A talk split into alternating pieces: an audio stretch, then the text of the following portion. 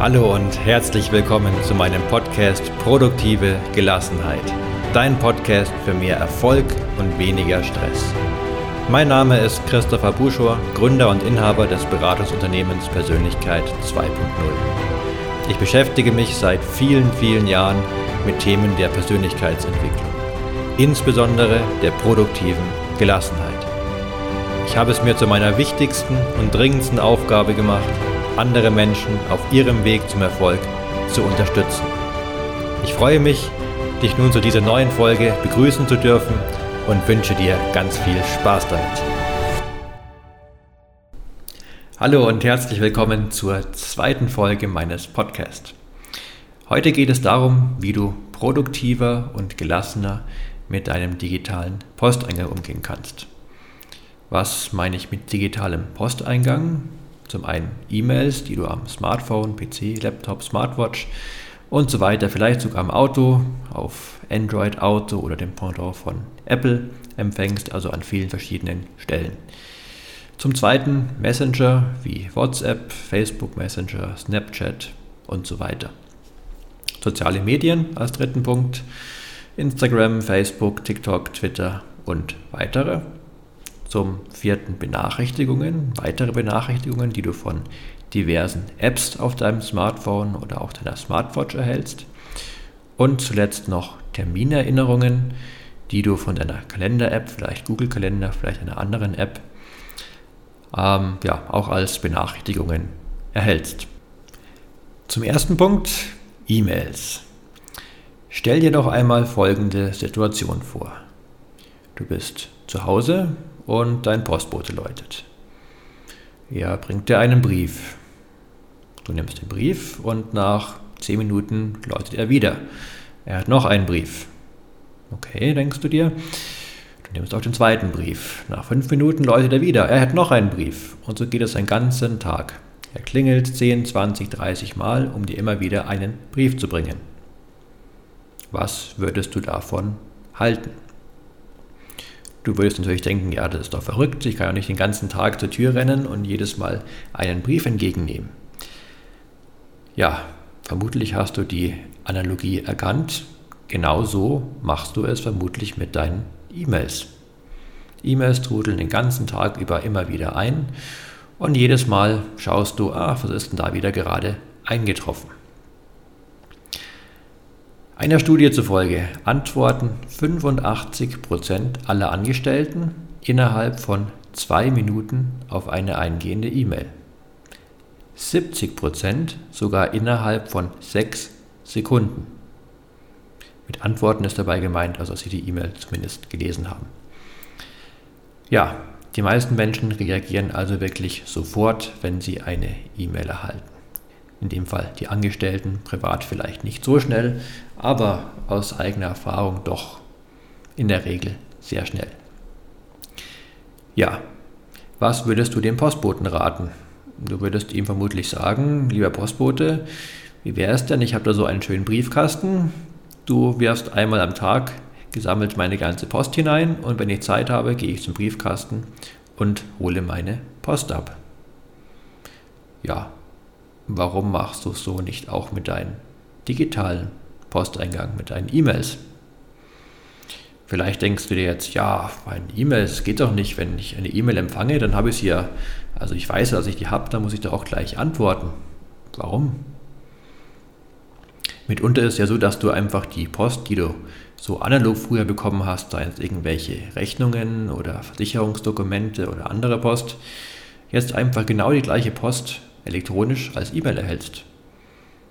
Musst du deswegen dann schneller antworten, bloß weil du es elektronisch bekommen hast? Nein, in der Regel nicht.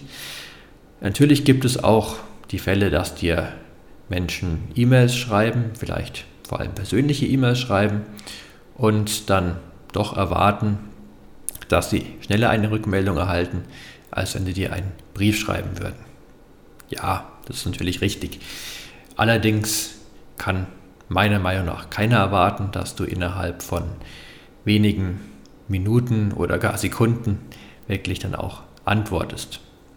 Zumal das im Sinne der gelassenen Produktivität überhaupt keinen Sinn macht. Also, was würde ich dir raten? So wie früher beim Briefkasten, vielleicht nicht unbedingt einmal am Tag, vielleicht mehrmals am Tag, aber dass du gebündelt deine E-Mails liest und auch beantwortest, zu bewusst gewählten Zeiten, wo du dir eben auch dann wirklich Zeit dafür nimmst. Ansonsten passiert es so oft, dass du irgendwie vielleicht nebenher schnell eine E-Mail beantwortest, bist mit Gedanken eigentlich gerade woanders und denkst dir vielleicht später, ach, die Antwort war jetzt eigentlich blöd, hätte ich lieber was anderes geschrieben, naja, ist schon verschickt. Sowas vermeidest du dadurch. Und auch der größte Vorteil meiner Meinung nach, vor allem im Sinne der gelassenen Produktivität, du hast, wenn du gerade konzentriert arbeitest, diese Ablenkung nicht. Du arbeitest konzentriert und dann, wenn du Zeit dafür hast, liest du und beantwortest konzentriert deine E-Mails. Das führt dazu, dass du zum einen in der Zeit, in der du nicht abgelenkt wirst, deutlich mehr schaffst, deutlich produktiver bist und auch die Zeit zum Lesen und Beantworten deiner E-Mails, die ja deswegen nicht im Gesamten mehr oder weniger geworden ist, dass die Zeit deutlich geringer geworden ist. Da du nicht jedes Mal dich mental umstellen musst, ah, jetzt kommt eine E-Mail, wer schreibt mir denn gerade? Ah, schnell lesen, ach, vielleicht jetzt nochmal schnell was anderes machen und jetzt antworten. Ach, was habe ich denn vorhin gerade in der E-Mail gelesen? Du bündelst das alles auf einen Zeitraum und kannst viel produktiver, viel achtsamer, viel besser auf E-Mails antworten. Natürlich ist individuell ist es etwas unterschiedlich, zu welchen Zeiten du gebündelt E-Mails sinnvollerweise, vor allem im beruflichen Kontext, beantworten sollst. Es gibt Jobs, wo es reicht, wenn du einmal am Tag deine E-Mails liest. Es gibt bestimmt auch Jobs, wo es vielleicht Sinn macht, einmal in der Stunde deinen Posteingang zu überprüfen. Aber mach es nicht so wie die 70 Prozent aller Angestellten, dass du innerhalb von sechs Sekunden auf eingehende E-Mails reagierst. Das macht definitiv keinen Sinn. Ein weiterer Punkt, den ich für sehr wichtig halte, den manche gar nicht so auf dem Schirm haben und sich vielleicht mitunter wundern, Warum denn, wenn Sie am Smartphone E-Mails gelesen haben, vielleicht sogar gelöscht haben und sich dann am PC nochmal Ihre Post ansehen, warum Sie dann wieder da sind oder noch als ungelesen markiert? Wenn du am Smartphone E-Mails empfängst, kannst du das einrichten entweder als IMAP oder als POP3. Bei IMAP ist es so, dass wirklich das, was du am Handy mit deinen E-Mails machst, synchronisiert wird mit dem Mail-Server.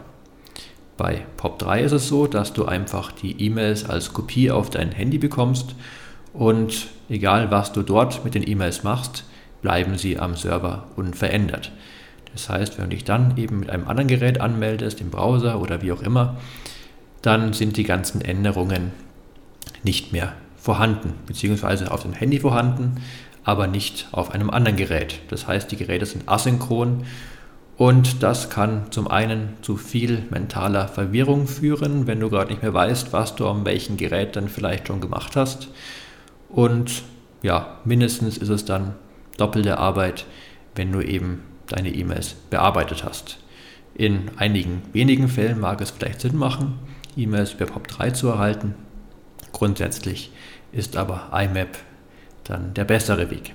Also schau mal vielleicht nach Falls dir nicht genau klar ist, wie du das dir ansehen kannst und die technischen Feinheiten, dann ja, im Zeitalter von Google wärst du da bestimmt fündig.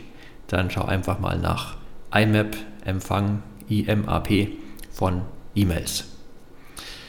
Zu Outlook gäbe es auch noch einiges zu sagen im Sinne von produktiver Nutzung als das ja wahrscheinlich am häufigsten genutzte E-Mail-Programm. Das würde jetzt den Rahmen der Folge etwas sprengen. Vielleicht nehme ich da noch eine eigene Folge auf. Kommen wir stattdessen zum zweiten Punkt. Messenger wie WhatsApp, Facebook Messenger, Snapchat und so weiter. Zum einen auch wieder der Tipp, sammel doch deine Nachrichten und ja, schau dir zu einem Zeitraum gebündelt an. Du hast mehr Zeit, die dann wirklich intensiv zu lesen, achtsamer zu lesen dann entsprechend zu antworten. Und ich denke, deine Kontakte werden erst dir danken, wenn du dann nicht nur so ja, generelle kurze Antworten schickst, vielleicht einen Daumen nach oben, sondern wirklich auch zeigst, du hast verstanden, was sie dir mitteilen wollten und ja, du wirst dafür sogar noch weniger Zeit benötigen, da du eben produktiver in einem festen Zeitraum das Ganze machst und nicht immer so zwischendrin und nebenbei. Natürlich auch hier wieder der Hintergrund, du wirst zusätzlich nicht abgelenkt und die Ablenkung ist es bei WhatsApp, sage ich mal erfahrungsgemäß, noch größer als bei E-Mails. Da, vielleicht ist es bei dir anders, du in der Regel mehr Benachrichtigungen von WhatsApp erhältst als E-Mails. Wie gesagt, kann bei jedem auch wieder unterschiedlich sein. Ein Hinweis zu WhatsApp als die wahrscheinlich am meisten genutzte Messenger-App. Es gibt Privatsphäre-Einstellungen. Unter anderem kannst du einstellen, ob andere sehen dürfen, wann du zuletzt online warst und ob sie sehen dürfen, ob du ihre Antworten gelesen hast. Das mag es jeder individuell anders handhaben wollen. Ich sage dir vielleicht, wie es ich handhabe und warum ich es so handhabe.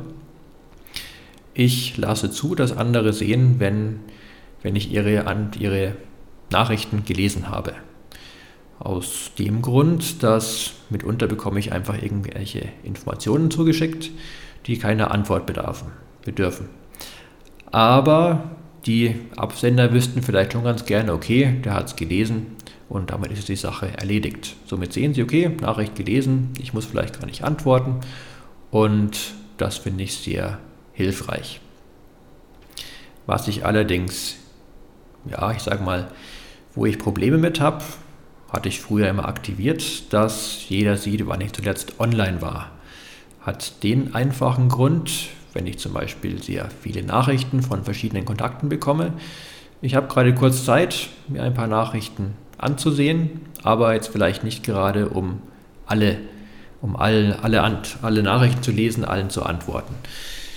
Dann sieht natürlich jeder, der mir geschrieben hat und auch andere, wann ich zuletzt online war und sieht dann, okay, der war online, hat meine Nachricht gar nicht gelesen. Hm, ja, bin ich ihm vielleicht nicht wichtig, liest jetzt generell meine Nachrichten nicht mehr. Und ja, ich hatte einfach dann keine Zeit, jetzt von jedem Nachrichten zu lesen, habe eben nur von manchen Personen Nachrichten gelesen.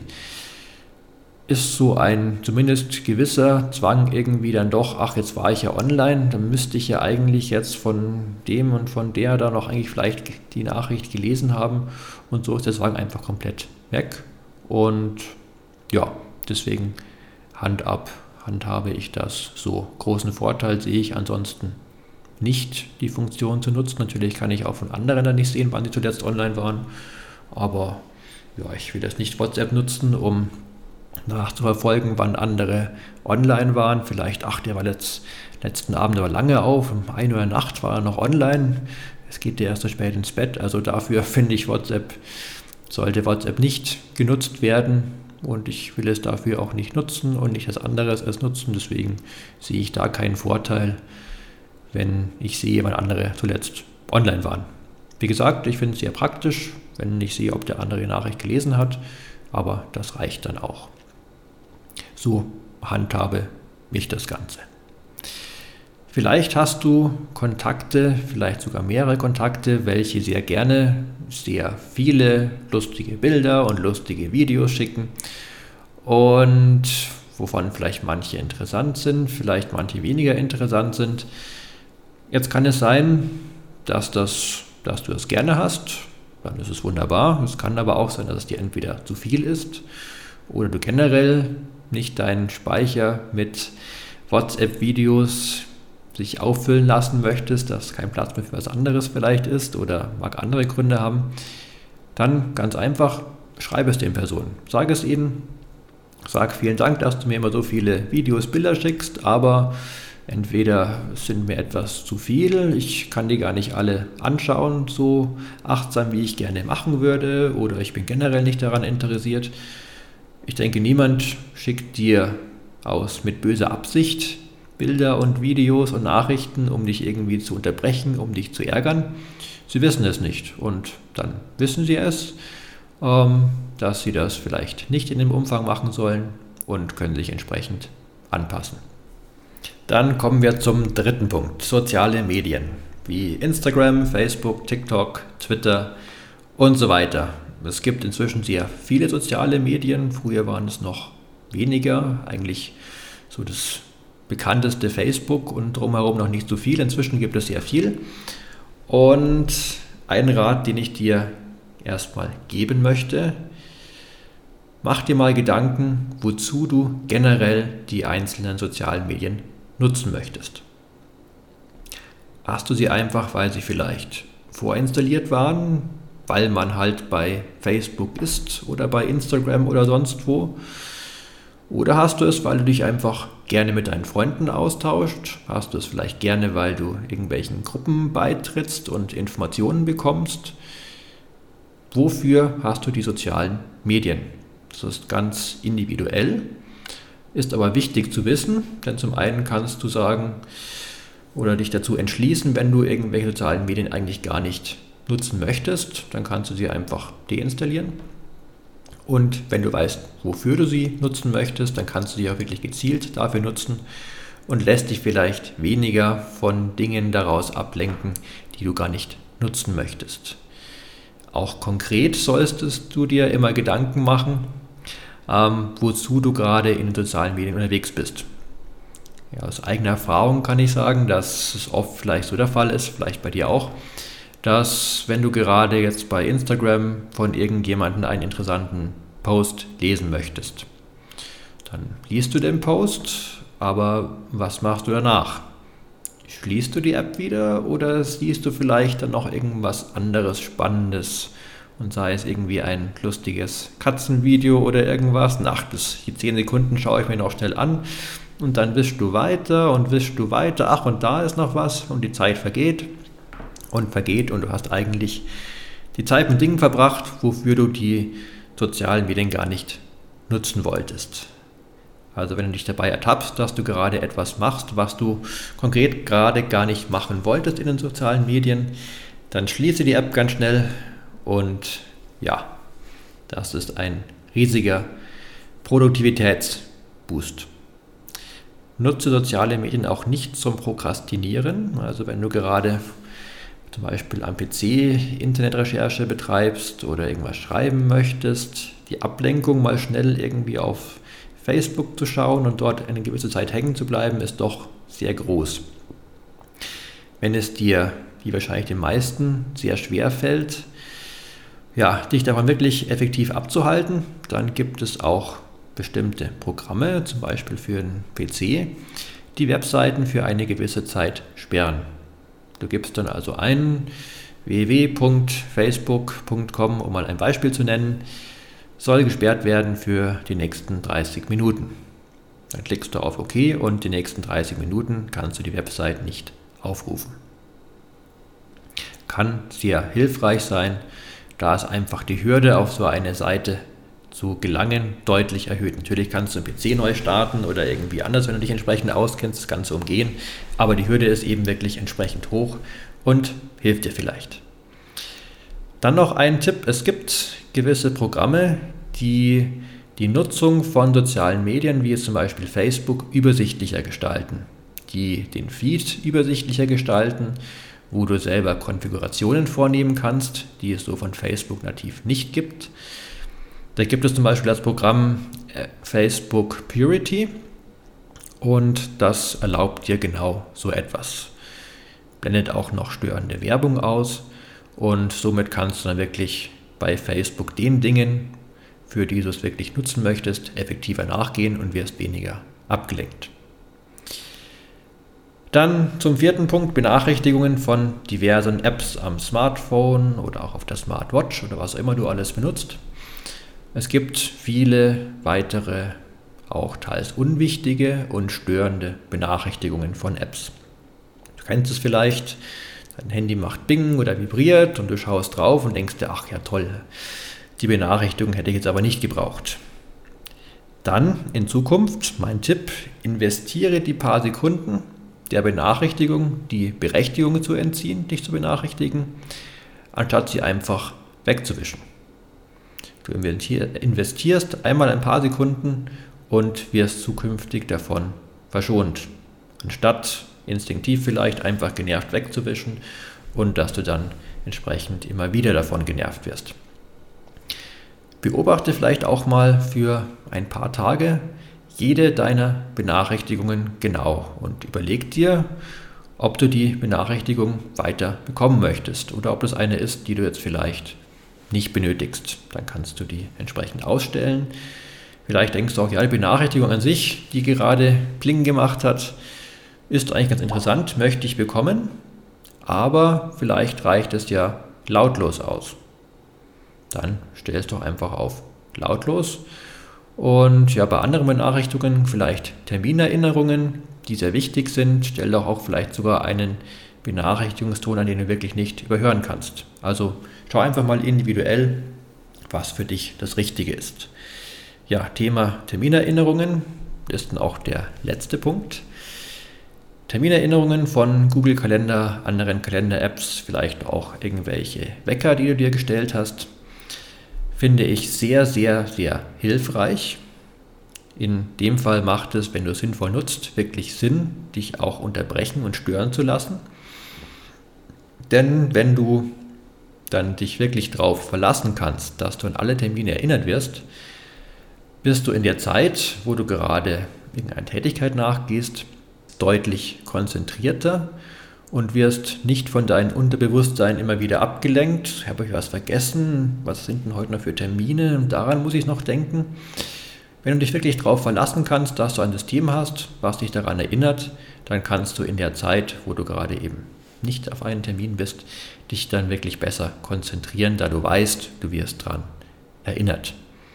Wie wenn du dir abends einen Wecker stellst, dann wirst du vermutlich ja, besser schlafen, als wenn du dir einfach denkst, ach ja, morgen, ich wache ja ohnehin meistens um 8 Uhr auf, Viertel nach 8 würde auch noch reichen und da muss ich ja wirklich los, aber ich stelle mir keinen Wecker.